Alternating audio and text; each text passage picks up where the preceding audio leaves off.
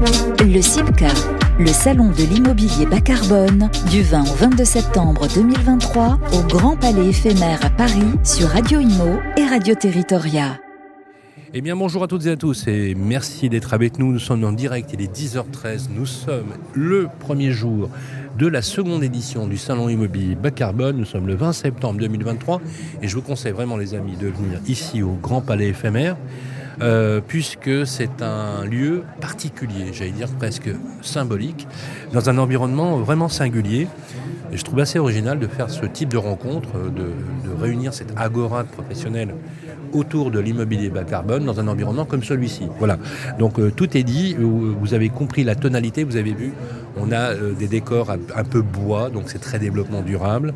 On va parler d'immobilier bas carbone, car comme vous le savez, les amis, en tout cas pour ceux qui ne le savent pas, l'immobilier est le deuxième émetteur de carbone après le transport. Et c'est bien de ces sujets dont on va parler de tous les acteurs de la fabrique de la ville pour justement tendre vers cette fameuse neutralité carbone tant attendue aux horizons, on l'espère peut-être de 2050, bien évidemment. On va en parler euh, avec les professionnels qui vont se succéder sur le plateau. J'ai plaisir d'ouvrir euh, cette session avec Christine Grèze. On dit Grèze Absolument. Comment ça va Christine? Très bien, très heureuse d'être ici au CIPCA. Eh ben moi je suis ravi de vous recevoir, je crois d'ailleurs que c'est une première, euh, avec moi en tout cas, vous êtes directrice de la RSE et de l'innovation pour Link City. Absolument. Tout un programme, Link City. Alors déjà dans un premier temps, on va contextualiser, très à la mode hein, d'utiliser le, le terme, on va contextualiser. Link City en quelques mots. Alors Link City en quelques mots, c'est la filiale de développement immobilier de Bouygues Construction euh, qui réalise tout un panel de, produits immobiliers, tant euh, dans le tertiaire que dans le résidentiel, euh, mais qui est également présent sur l'aménagement de nouveaux quartiers. Et nous intervenons sur toute la France. On a aussi des, filiales à l'international, mais en tout cas, moi, mon périmètre, c'est la France. Alors, on va parler justement du, du, premier rôle. On va dire que vous travaillez aujourd'hui étroitement sur ces plusieurs types de problématiques essentiellement justement celle de la, réduction de, CO2 quand on, avec des modes constructifs nouveaux, avec des nouveaux usages, en développant par exemple des supports logistiques, euh, en travaillant sur de l'économie circulaire, en travaillant sur du réemploi de matériaux, sur du recyclage urbain. Tout à l'heure, dans une demi-heure, je vais faire une conférence sur justement le fait de renoncer ou pas euh, aux défis climatiques avec Bernard Monnier, le, président de, de Bouygues Immobilier. Donc on est vraiment dans le cœur du sujet. Comment vous, participez, comment vous vous inscrivez dans ce schéma justement euh, à des problématiques qui sont finalement à la fois euh, claires dans l'explication, puisque je pense qu'il n'y a pas de débat maintenant hein, sur la transition écologique, la transition environnementale, mais parfois on a l'impression qu'il y a des équations contraires, des, antagonismes difficiles à résoudre. Et c'est vrai que parfois on se dit, ben euh, voilà, pourquoi ne on va plutôt renoncer, quoi, dans une certaine mesure. Eh bien non, vous êtes euh, vraiment ancré sur ces problématiques. Qu'est-ce que, voilà, comment vous, fonctionnez? Ben, on, a, on, a, défini euh, une stratégie environnementale forte justement pour transformer nos, matières nos manières de, construire, euh, à la fois sur le neuf avec de la construction très bas carbone et la réglementation environnementale 2020 nous challenge, mais on, on, anticipe en fait les seuils suivants de la RE 2020, donc ça c'est la, partie neuve. Et, euh, tout l'autre euh, aspect euh, important dans cette stratégie de, décarbonation de notre activité, c'est aussi de travailler beaucoup plus sur de la réhabilitation. Donc c'est là où ça rejoint cette problématique d'économie circulaire. Et donc on, vise à, à 2030 d'avoir 30% de notre activité en réhabilitation bas carbone. Euh, puisque euh, une réhabilitation n'est pas systématiquement bas carbone. Euh, il faut s'assurer de la performance énergétique qu'on va atteindre après la réhabilitation, évidemment, mais aussi de mettre en place des matériaux biosourcés, des matériaux de réemploi. donc on s'est fixé là aussi des objectifs forts, et notamment sur le réemploi. Nous visons à 2030 d'avoir 100% de nos opérations sur lesquelles on fait du réemploi. Euh, et d'ores et déjà, euh, sur les, opérations euh, sur lesquelles on a déposé un PC cette année, on a 35% des opérations qui commencent à faire du réemploi de matériaux. Donc je dirais dans l'économie circulaire s'inscrit complètement dans la stratégie de décarbonation de notre activité. Ça peut par exemple aussi être des réflexions sur des formulations de béton bas carbone, notamment avec des récupérations de granulats. C'est aussi, est-ce que c'est aussi par exemple lié l'action, puisque j'ai bien noté un chiffre, 30%, hein, on m'avait dit 30% de réhabilitation. De réhabilitation. C'est aussi un nouveau modèle économique. Absolument, c'est une nouvelle manière. Parce que 80% de... la ville est déjà construite, elle sera déjà présente en 2050. Donc j'allais dire que c'est plutôt ingénieux que dans, le développement euh, euh, de l'entreprise de se dire qu'effectivement le grand enjeu euh, à l'avenir, ce sera certainement peut-être, en tout cas c'est ce que tout le monde suppose, la réhabilitation des bâtiments existants. Absolument. Et, donc, et la réversibilité aussi. Et la réversibilité, alors en fait, il y, a, je dirais, il y a deux grands axes dans le recyclage urbain. Euh, il y a un premier axe qui est euh, la requalification de friches industrielles, euh, sur lesquelles, et, bien sûr, si on vise le, zéro artificialisation nette aussi hein, à 2050, puisqu'il y a le zéro émission nette de CO2, mais aussi zéro artificialisation nette qui s'impose à notre profession. Et donc, ben, il faut construire sur le déjà là. Et donc, euh, euh, c'est requalifier des friches industrielles, des friches urbaines, euh, sur lesquelles on ne peut pas toujours complètement rénover l'existant. Euh, donc on va essayer au maximum de rénover les bâtiments qui existent, mais c'est souvent des bâtiments logistiques, des hangars euh, qui ne sont pas forcément euh, réutilisables pour leur nouvelle destination, où en général ben, on va construire du logement, du bureau, des commerces. et donc là, je pourrais prendre l'exemple par exemple de, de ce qu'on a fait sur le quartier, le quartier de la Maillerie euh, à Villeneuve d'Ascq, où en fait c'était l'ancien site logistique des Trois Suisses. Et donc la première étape qu'on a faite, c'est euh, de faire une étude sur ce qu'on pouvait conserver dans les bâtiments. On s'est aperçu qu'il y avait grosso modo 30% de la surface totale qu'on pouvait conserver, donc un, ancien bâtiment logistique qu'on a transformé en parking silo, en commerce, en bureau. Euh, et le reste, par contre, on a construit du neuf. Donc c'est vrai que le neuf a encore sa part dans, cette, euh, dans ce recyclage urbain. Le neuf a encore sa part malgré tout. Euh, et puis le, deuxième axe, bien sûr, c'est la, réhabilitation de bâtiments existants euh, qui peuvent rester dans leur usage actuel. donc il y a évidemment beaucoup de rénovation de, de, logements, de bureaux, mais aussi qui peut, qui peut être transformé dans son usage. Euh, et donc euh, là, on, va être euh, beaucoup dans la transformation de bureaux ou d'établissements publics en logement. Euh, vous savez sans doute, il y, a, il y, a, 10 millions de mètres carrés euh, de bureaux qui sont vacants en France, euh, du fait de l'évolution des, des, modes de travail, mais aussi de leur performance énergétique insuffisante. Et, donc, du coup, il y, a, aussi un très gros enjeu autour de cette transformation des actifs. Et, là, je, citerai un exemple de ce qu'on a fait à Lyon sur le collège Truffaut. Euh, qui est sur les pentes de la Croix-Rousse.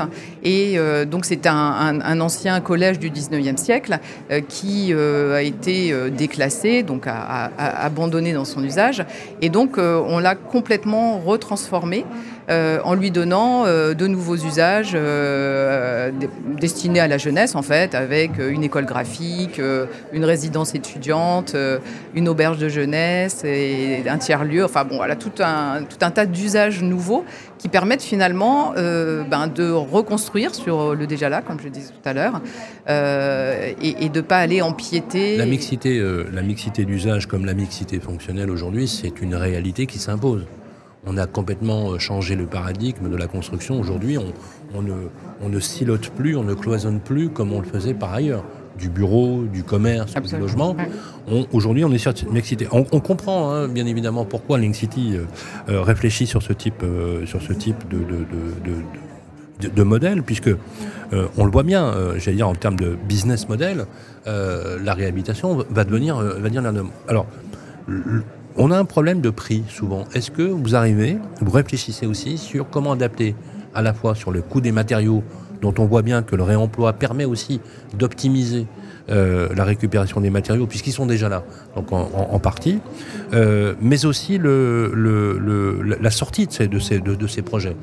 Euh, quand on vous dit, par exemple, quand vous entendez dans la presse que la, la réhabilitation, ça coûte forcément plus cher, est-ce que vous partagez cet avis Ou est-ce que vous dites, ben, on démarre, l'industrie est en train de se, massifier, entre guillemets, et finalement, à un moment donné, on arrivera sur une vitesse de croisière qui permettra d'avoir des prix euh, adaptés. Parce que souvent, quand on parle de la réversibilité, vous savez, la transformation de bureau en mmh. logement, par exemple, on dit, OK, bon, sur l'idée, c'est plutôt pas mal, puisque on n'a pas de problème de foncier, puisqu'on a, on a sur un appartement foncier.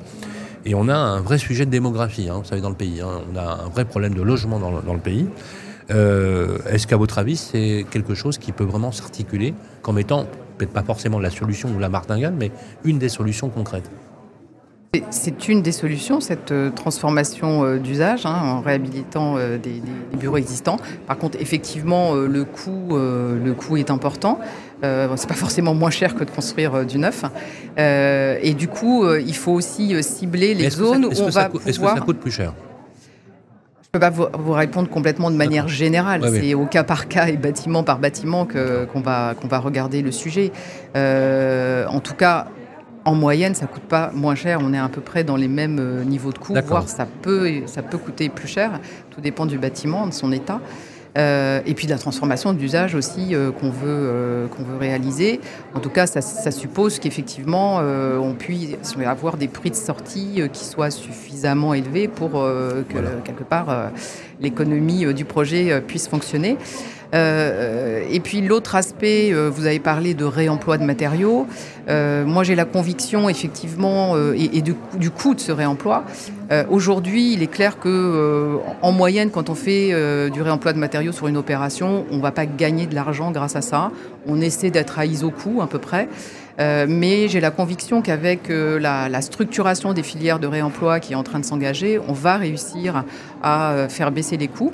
Et de ce point de vue-là, euh, nous, on est engagés euh, dans, dans deux euh, deux initiatives en fait hein, qui, nous aident sur ce sujet-là. La première, c'est le booster du réemploi à laquelle on a adhéré euh, depuis euh, fin 2021, fin 2020 pardon.